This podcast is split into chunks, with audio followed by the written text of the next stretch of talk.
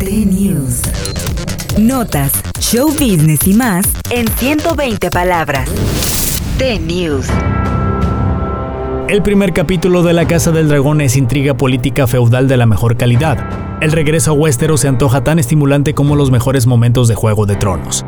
Lo más interesante de volver a este mundo es que desde su episodio 1 La Casa del Dragón deja de manifiesto que su finalidad es la de desmitificar cualquier supuesto.